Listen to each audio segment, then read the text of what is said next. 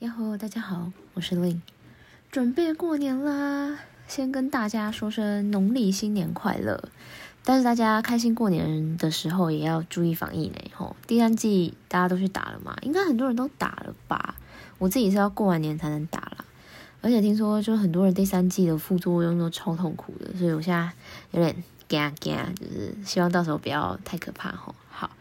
，OK，那哦，我现在录音就是的这个 moment 就是外面又在下雨，所以可能会有点杂音，请大家见谅。好，前几天临时投票决定主题的结果呢，就是继续讲艺术史喽。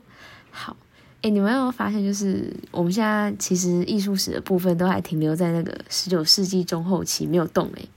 我还其实蛮好奇，那个我这个艺术史的 project 到底要讲多久才能把它全部讲完呢？真的是好不知道，应反正就是应该要很多集了。OK，那我们现在就废话不多说，赶快开始哈。上次讲完马内之后啊，当然呢就是要接着来聊聊印象派咯。毕竟我们都说马内是印象派之父了嘛，那当然就是要接着讲印象派喽。那不知道大家对印象派的认识有哪些啊？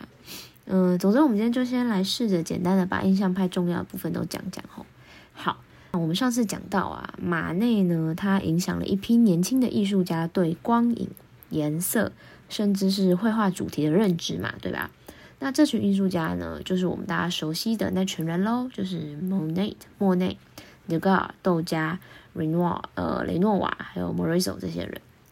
我这边先说个小八卦哈，因为大家知道，其实啊，马内一开始超级美送莫内的嘛，但其实都只是个误会。哼，谁要他们名字这么像嘛，对不对？也就像到马内自己都觉得，这个人是不是故意取一个跟他自己很像的名字，然后想蹭热度蹭一波这样？因为毕竟马内他出名的时间比莫内还要早嘛，他大莫内八岁，就是个大前辈这样子。但之后啦，就是马内他真正认识莫内之后，就就就解开了这个误会，然后马内就开始也很支持莫内他们。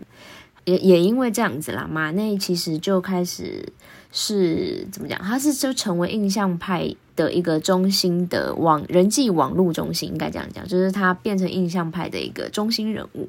但这边我就是要再澄清一次吼，马内他其实从来不是认为自己是印象派的，他也没有参加过任何一场印象派的展览，他还是致力于去参加沙龙这样沙龙。他其实就是类似。呃，印象派他们的所谓像指导教授般的存在，就是 mentor 的身份这样子。好，那虽然呢，印象派的作品呢，用现在我们的角度、我们的视角去看啊，大家并不会觉得怎么样嘛，也不会觉得他什么画的很可怕、很丑啊什么之类的。而且在学术上的地位，也不会有人有有异议嘛，不会有人去质疑。啊，印象派也是法国绘画艺术的一个重要的代表的一个时期嘛。而且啊，就是现在这些印象派大师们的作品的价格也都是天价级的嘛，是吧？但大家知道吗？其实呢，其实印象派啊，impressionism 这一个词最一开始是贬义的哦，是带有讽刺意味的吼。为什么呢？这个等等我会讲到。好，现在我们就先来先说说印象派最主要的特色到底是什么，我们就从这边开始。印象派呢，其实就是延续跟继承马内的那个创作脉络嘛，就像我上一集提到的，是艺术家主观视觉的一个再现。那他们画的呢，就是受光线和空气中那些各种微小因素影响的那个色彩的本身，不是在画物品或者是人物这些东西原本的颜色。吼，那换句话说，就是印象派他们画的其实不是忠于物品主角。他们是忠于自己的视觉感受，就像上次讲的那样子，他们是忠实的在呈现他们自己眼睛接受到的视觉印象，不是物体本身。他们是用主观然后呃感性的方式去画画的。再来呢，就是关于画什么这件事情，也就是所谓作品的主题啦。那莫内这位老兄呢，他就是非常强烈的去主张，艺术家应该要完全就是离开画室，走出画室到户外去画画呢。除非是你亲自站在你要画的东西的景象前面，不然你就是一笔都不要动，不要画。所以呢，就是莫内呢，他就是因为这个他自己觉得就是要走出室外这件事情，所以呢，他甚至就是还还改装了一艘小船哦，他就是让船变成一个户外画室的概念啊，就让他能好好的去研究，比如说河上的风景这样子。那马内呢也很欣赏莫内这种做法，他自己就是马内他自己有一件作品，其实就是去侧写莫内在船上画画的样子。莫内呢，他当时他极力去倡导的就是这种在当时非常前卫的创作方式啊。但这种走到户外的画画方式呢，其实就等于直接改变艺术家的画画习惯嘛。因为户外啊的一切的东西随时都在变化嘛，就是那些光影啊什么颜色都在变。这样一张画，它能画的也就只是只是那一个风景一瞬间的样子嘛。所以啊，问题就来了嘛。艺术家怎么去捕捉一个画面一瞬间的样子呢？要怎么把就是那个状态啊跟那个氛围给画出来呢？就是因为他们眼前的景象一直在变化嘛，所以你就想他们在画风景的时候。他们没有时间去好好调色啊，他们哪有这个闲闲暇的时间嘛，对不对？没有这个闲工夫，然后也没有那个闲工夫去慢慢就是打个漂亮的底色啊，然后再一层一层的慢慢画上去，慢慢修，就不可能嘛，因为也不合理，对不对？也就是说，就换句话说，他们就是必须要用非常快的速度，还有笔触哦，把颜料直接涂在画布上面。所以基本上啊，印象派的作品，你可以。你可以去看，就是他们基本上是不会去调和颜料的，不太会去调色。他们是透过一种色彩分割的方式，呃，另外一种说法就是笔触分割的方法，去表现大自然光线作用在风景、作用在事物上那个一瞬间的样子哦。那这个色彩分割法呢，其实说白了就是一个非常简单的原理啦，就是利用我们人。眼睛与生俱来的那个所谓的混色功能，视觉混色功能，或者叫做嗯视网膜混色现象，哦，意思就是，嗯，我们看一件用色彩分割法的作品的时候呢，近看呢，它就是画面就像是好几个不同颜色的细小的笔触去组合起来的，但是呢，只要我们距离一拉远到一个程度，那些颜色呢，看起来就会有自动混合的效果，吼。大家是不是听到这里觉得听起来好像有点熟悉？这个方法我是不是在哪听过？没错，就是印象派之后出现的其中一个分支——点描派，对不对？大家应该听过吧？那点描派啊，其实说真的啦，它其实已经是属于新印象主义，或者是叫做呃后印象派的范围了啦。那英文的话，新印象主义叫做呃 new Impressionism，那后印象主义后印象派。就是 Post Impressionism，这边就顺便提一下哈，点描派的代表艺术家就是那位大家都很熟悉的秀拉先生，对，大家应该都听过吧？一直画点点的那个。那秀拉他其实之后就是又把这个所谓色彩分割的绘画方式用的就是更极致这样子，甚至有点强迫症的感觉。我自己是这样觉得啦，我就觉得他眼睛应该每天都超累的，可惜当时没有叶黄素可以吃，就是辛苦他的眼睛了。好。秀拉他自己啊，就是也有发展出一套自己的视呃视觉色彩理论。怎么说呢？他就是个色彩学专家来着。这样好，那秀拉的作品啊，其实你去近看哦，真的就是一大堆不同颜色的点点们去组成的。但是呢，印象派呢，说回来，其他他就没有印象派，就是没有像秀拉点描派没有这么疯啊。印象派呢，还是相对来说，他们的笔触自由很多，松散很多，轻松很多。那因为呢，后印象派其实也是也是不止秀拉一个人啊，还有像塞尚啊、嗯梵谷啊、高更啊等等这些重要的大咖们，那他们也是不同的风格啦。那我之后会再一一的跟大家讲。好，这集我们就是还是先回来专注在印象派上。好，那其实啊，话说回来哈，印象派的出现啊，其实也可以说是呃艺术史上一个必然的发展了。这也和当时的时代背景有关系哦，因为十九世纪的物理学发展啊，对于光和颜色的研究，有替印象派的色彩理论提供了怎么讲科学上的依据。那当时啊，也有科学家直接把他们的研究结果应用到艺术上面哦。他们写了一本叫做《嗯色彩的协调与对比原理》的书，英文的书名翻译是《Laws of Contrast of Color》。嗯，书里面很仔细的，就是去分析了由红橙黄绿蓝靛紫七色组成的那个太阳光谱色。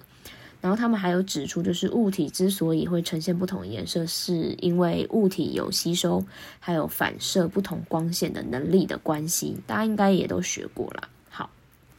所以呢，这些对光和颜色的研究，就对当时的艺术家们有很大的启发啦。再加上另外一点，就是所谓管状的颜料，也是在那个时候被发明的。管状颜料就是现在常见像牙膏状的那种颜料的包装方式啦。那是在一八四一年被发明的。在管状颜料被发明之前，艺术家其实呢是需要自己把色粉跟油脂混合后，才会变成油彩颜料，很费工很费时。所以当管状颜料出现之后，艺术家就开始会可以不受限制嘛，能到处去想想去的地方去画画。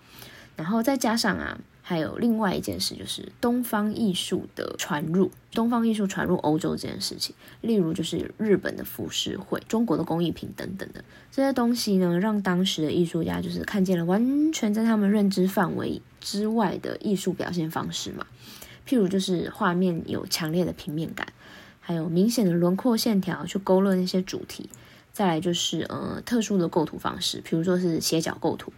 或是单纯的颜色的使用方式，就是那种很浓烈鲜艳的颜色等等的这些。再来一点，就是摄影技术的发明。世界上的第一张照片是在一八二六年，是一个法国的发明家拍下来的，叫做《窗外的景色》。所以呢，就是慢慢这样一呃，摄影技术慢慢发展到了印象派所处的一八六零年代的时候哦，照相技术就已经进步很多了。所以，所以，所以大家就知道。随着摄影的普及啊，绘画就面临一个很大的挑战了嘛，对不对？因为绘画虽然曾经是人类主要去记录影像、记录东西的一个方式哦，但是到了这个时候啊，就理所当然的就被摄影取代了嘛。但是呢，这样说呢，其实另外一个角度看，其实就是某个意义上，绘画的功能性被解放了。因此，因此，综上所述，就成就了印象派。因为呢，绘画不再需要去作为呃写实记录的角色嘛，而且他们可以走出户外，然后可以用更不一样的方式去诠释，加上就是他们对色彩还有光线的新的诠释，他们就可以更自由的让绘画去记录他们主观观察下的那些色彩、光线还有氛围。好，我们回来讲艺术家。这群啊，算是以莫内为首的艺术家啦，其实也都是标准的法国巴黎中产阶级，后亚郎这样子。好，所以呢，近代巴黎都会的中产阶级生活，其实就是他们的日常嘛，他们平常的生活。那当时呢，咖啡厅呢，就是一个新兴的社交场所，非常潮，非常能表现出呃优雅品味的一个地方，所以大家都会常聚在那边聊天。那这群人呢，就是这群艺术家。其实一开始啊，也就是一群常常聚在咖啡厅，就是抬杠啊，然后互相讨论创作的年轻艺术家们。他们其实没有组成特别，就是说他们是一个什么团体，也没有没有组团出道的意思啦，也没有发表过什么宣言啊，然后有什么组织纲领之类的东西都没有。他们就是只是单纯的爱一起喝咖啡，就这样。那这群人呢，就包含了我们很多我们现在知道的那些大名鼎鼎的大师，就像刚才提到的有莫内嘛、窦加、雷诺瓦之外，还有像是毕沙罗、西斯里，偶尔还会有像塞尚，还有指导教授马内先生，偶尔会出现这样子。几年之后呢，过了几年，也就是到了大概一八七四年。这群年轻艺术家呢，就想说好，我们就来办一场联展，因为反正他们的作品也不可能入选沙龙展嘛，就是学院就这么讨厌他们，那团结力量大嘛，我们就自己来办一个。当时呢，他们这个展呢是办在一个摄影师的工作室，哈，一共呢当时大概是展了快两百件左右的作品吧，我记得。展览名称呢又臭又长，哼，这个展览名称叫做“无名画家、雕刻家、版画家协会展”。英文呢叫做 The Anonymous Society of Painters, Sculptors, Printmakers, etc. 好，那他们的展期啊，还故意跟当年的沙龙展重叠，就是蛮呛的嘛，对不对？有点呛瞎的感觉。那里面呢，就包含了一件作品，也就是印象派之所以开始被称作印象派这个名字的由来。吼，这件作品呢，就是莫内的印象日出。英文叫做 Impression Sunrise。好，那这这幅画画的是莫内故乡的一个日出的风景，大家就可想而知呢，这个展览一开幕，又再度引起社会大众有什么样的反应喽？对，没错，就是再度的被延上了，被屌爆。好，因为对当时的人来说呢，这群印象派，就是应该说这群年轻艺术家们的画画方式，真的是有点太前卫了，太创新了，对他们讲有点超过哈。大家一时之间就是接受不能，所以呢，这群艺术家就被当做一群离经叛道的怪胎异类，这样一直被演上，一直被攻击，被说他们根本就不会画画。当时还有一个知名的评论家叫做呃乐华，他就用莫内这件作品“印象日出”的“印象”这个字去统称这群艺术家哈这个风格。但是就是也因为这个艺评家用了“印象派”这个词的关系。印象派的知名度就开始大增，最后连莫内他们都自己沿用下去“印象派”这个名字这样子。但是“印象派”这个词呢，最早一开始其实就是在调侃他们，在讽刺莫内他们的，说他们的画都是只是靠印象去画的，才会画出那么就是模模糊糊的啊，没有任何的润饰，看不到任何细节，不知道在冲他小的东西。认为印象派呃的作品非常的粗糙不精致，就像是没画完一样。还敢拿出来展，这样就不要脸。甚至啊，他们那个刚刚说的那个艺评家还说，就是连壁纸的草稿都比他们的作品还有完整度，诶，整个就是超凶的，没在客气。好，然后莫内啊，他之所以当时被屌的最惨啊，也是因为大家觉得这一两百张作品里面，就他画最烂，所以就是屌爆他的。但也是可以理解啦，因为。毕竟啊，他们的东西已经完全不算是学院派喜欢的东西了嘛。从主题啊到绘画方式，没有一个是学院眼眼中所谓美的正统。那再加上呢，印象派画中的人物也都不再是传统画里面那些，就是古典画里面那些伟人啊、圣人啊、天使啊什么的主题嘛。他们画都是一般平常人，普通的巴黎市民。他们就是不完美也不神圣嘛，而且啊，印象派甚至哦，连致敬这个成分都没有了。他们不像马内，我们上次说到马内，他至少他还有致敬古典名作嘛，他就用 t 上他们，他是用现代的方式去诠释，去重新诠释经典。但是到了印象派他们这边呢，就已经完全就是连这部分致敬的部分都没有了哈。我们就拿莫内来说，譬如呢，嗯，他在第三届印象派画展里面展出了一幅作品，就叫做《呃圣拉萨尔火车站》。这这件作品，它就很好的展现了什么叫做印象派哦。这这件作品，它呈现的是一幕日常生活真正的印象，就像就是一个车站的样子，其实很像我们对台，比如说台北生活的印象嘛。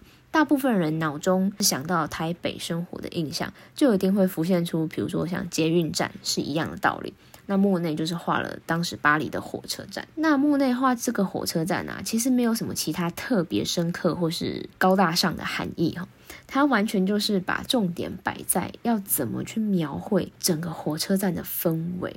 怎么去画火车的蒸汽，还有画那个穿透玻璃屋顶。那个光线造成的视觉效果，还有啊，就是你可以看到他画了一片雾气里面朦朦胧胧里面慢慢浮现出来的火车头啊，还有火车车厢的那个轮廓形状，就整个火车站当时当下的那个气氛啊，嗯，温度啊，光影、颜色都被莫内捕捉的非常非常非常的精准了，让你甚至可以从画面里面感觉到空气中的那个热热的湿气。或是甚至听到那个火车站里面的声音，其实这就是印象派他们想要做到的，也是他们理念的精髓。哦，对，大家知道，就是莫内其实很长，同一个主题画好几张作品嘛，它变成一个系列这样子。就譬如说，光火车站这一件啊，这个主题他就画了六张哦，每一张都是火车站不同的样貌或是不同的角度。其他像是，呃，它还有另外一个很有名的系列，就是甘草堆，大家应该也都看过。那这系列呢，甘草光甘草堆，它就画了大概有二三十张这么多，各个季节、不同日子、不同时候、不同角度的甘草堆，它其实就像是莫内在追逐时间的一系列的记录啦。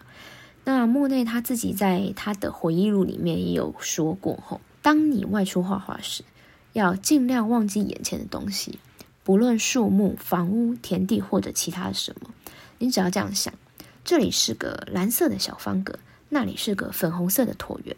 然后把你所见的画下来，色彩和形状都保持原样，直到还原出你刚才脑中天真的印象。就是这一段话，所以他这一段话就是很明确的传达出说什么叫做印象派，他们到底想要做的跟画的跟表达到底是什么。好，那莫内我们就先讲到这里，再来我们就赶快来说说雷诺瓦吧。那雷诺瓦他最有名的一幅作品应该就是嗯露天舞会了吧？另外一个中文翻译是煎饼魔方的舞会哈。呃，大家知道雷诺瓦很多的作品啊，其实都是在描绘巴黎市民们日常的休闲生活嘛。那这件露天舞会就是一个非常典型的描绘一个悠闲的假日午后，一群人在广场跳舞啊、吃东西、喝酒、聊天、把妹的一个情景吼。然后你能看到啊，就是在画里面，雷诺瓦是怎么描绘出那个光线透过树叶啊照在地上或者是人们身上。那种闪烁摇曳的样子，也因为这样子像是速写的描绘方式呢，刻意省略掉了很多不需要的视觉细节，反而就是更把午后聚会里面这些人的当下的氛围啊的样子啊。呈现的更真实、更生动。那这次其其实啦，也很像就是我们平常看东西一样的道理。就算我们没有把每个东西都很认真的看得非常仔细，但这样一眼扫过去，我们也是可以很清楚的辨认什么东西是什么，是同样的道理。那雷诺瓦呢，就是以画户外街头的生活风景为主哈。但是，嗯，他其实到了结婚以后啊，比较中晚年以后，比较常画，其实就变成像是家庭生活的景象了啦。那他晚期的作品风格呢，又有点回到古典主义的感觉哦。这是因为他那时候有去了一趟意大利，这趟意大利之旅呢，他看了很多文艺复兴大师们的作品，就深受启发，所以晚年的作品就比较像是回到古典主义这样子。那他老的时候也因为关节炎的关系，就坐轮椅啊，然后。右肩膀的关节变形啊，手指头瘫痪什么的，但他还是继续画画哦，就画到真的是画到死这样子，真的是很感人，真真的是伟大艺术家。好，我们就赶快下下一个下一个下一个，我们就来赶快说说另外一个重要的人物，就是窦加·迪高尔。他的年纪其实比莫内还有雷诺雷诺瓦都大一点哦，大概跟马内是同年，他们也都跟马内也都是好朋友哈。那窦加跟莫内还有雷诺瓦最不一样的地方是，他最感兴趣的其实是作品的构图，还有空间感的一些构成哈。所以呢，你能看到迪高尔的作品啊，他最著名的主题就是芭蕾舞者嘛，对不对？大家一想到窦家，一定就是想到芭蕾舞。这就是为什么哈，他比起户外取材啊，画芭蕾舞者更能让他去满足他在这种构图跟空间上的一个偏好，因为他自己本身也是很喜欢芭蕾舞，所以当然就是去画芭蕾舞者，是他最主要的一个主题。那窦家呢，和马内一样，他也是身为上流社会的公子哥，所以呢，就像刚才说，他非常喜欢芭蕾舞，他就非常常去舞蹈教室去速写舞者。大家不要误会哈，他他不是萝莉控，也不是痴汉，他就只是真的很单纯的爱看芭蕾舞。反正呢，之后呢，他还更直接，就直接到了舞台后台去观察那些舞者的样子，所以他常常有机会从各个角度去观察，就是芭蕾舞者的身体的姿态，还有他们练舞的样子，然后研究舞台灯光打在人物还有舞衣，呃，怎么讲，纱布上，应该这样讲嘛，的一些不同的效果的表现。而且呢，他也很常用粉彩去速写哦，但其实都是一样的啦。他也是像莫内他们，嗯，画户外风景是一样的。他关心的一样是光线还有阴影，然后用什么方式去表现他们的动态，去暗示空间的状态。好，那迪戈尔除了画舞者呢？也是对芭蕾舞非常有研究的呢，毕竟是受精英教育长大的，所以他在很多的速写作品上啊，你都能看到迪高他有注记各个芭蕾舞步，还有一些芭蕾舞的术语哦。他这种精准的程度跟专业的程度，其实已经可以算是芭蕾宅了吧？好。还有啊，就是豆家，他也是非常呃，跟马内一样，受到日本浮世绘跟木板画的影响哦。他其实是受马内影响啦，所以也开始一起收集。迪戈尔也算是这群艺术家里面受日本浮世绘影响最深的一个。所以呢，你可以从豆家的作品里面看到非常多浮世绘的影子。比如说，比如说，我们现在就来举例，比如说有左右不对称的构图。还有很极端的特写，还有什么偏离几何学的空间远近法，再就是把主题配置在画面边缘，像摄影快照一样的构图方式，哈，这些都是。但是那个左右不对称的构图啊，还有没有画出整体的这个部分，哈，也能在莫内的作品中看到。反正就他们这群人都是很喜欢浮世绘啦，所以都有从里面截取出一些他们喜欢的部分，然后在他们的创作上面做一些实践。那虽然呢，印象派在当时的法国是一直很不受学院派待见嘛。但是呢，他们那时还是在这个十二年间呢，非常坚持不懈的办了八次的联展哦。那他们的知名度也因为就是那么多次展览，这样一次一次累积下来，所以知名度就越来越高。那大家也就开始越来越能接受他们的作品了。所以本来销量就是有够烂的印象派，就开始慢慢有了买气。但是另外一方面呢，大概到了一八八零年代。印象派内部就开始有分歧，所谓分歧内也不算内讧了，反正就是成员之间开始有很多不同的意见出现了，所以造成每一次的展览的成员组成的那个阵容吼都有点不太一样。那一八八六年的联展呢，就变成了印象派最后一次的展出了。但是这之后呢，就是刚才提到一开始提到的新印象派也开始出现了。那一八八六年刚好也是新印象派重要代表之一的梵谷先生，也就是大家知道就把自己耳朵割掉那一位，他来到巴黎的那年，所以呢，一八八六年是印象派最后一次展览，加上梵谷来到巴黎的那一年，好，很好记吧？感觉。那虽然呢，印象派在一八八零年，嗯，在法国开始退烧了，但是在一八九零年代呢，印象派却在美国红起来了，为什么呢？因为有个专门推广印象派的画商哦，他叫做鲁尔，在他在纽约办了美国第一场的印象派展览，就是整个大获好评嘛，所以呢，印象派就开始在美国红起来了。美国呢可以这么快掀起印象派的热潮，吼，有一个很大的原因呢，就是跟法国不一样，美国没有这么有传统古典的包袱。所以呢，对新的东西、新的概念，保持就是相对非常开放的欢迎的态度。而且美国当时有很多的有钱人们都是新教徒跟犹太人，所以就更容易接受所谓没有圣经元素等等的哈这种高贵神圣主题的作品。那其中呢，我们的莫内大大他在美国就是红到发紫哈，几乎已经变成在美国印象派的代名词哦。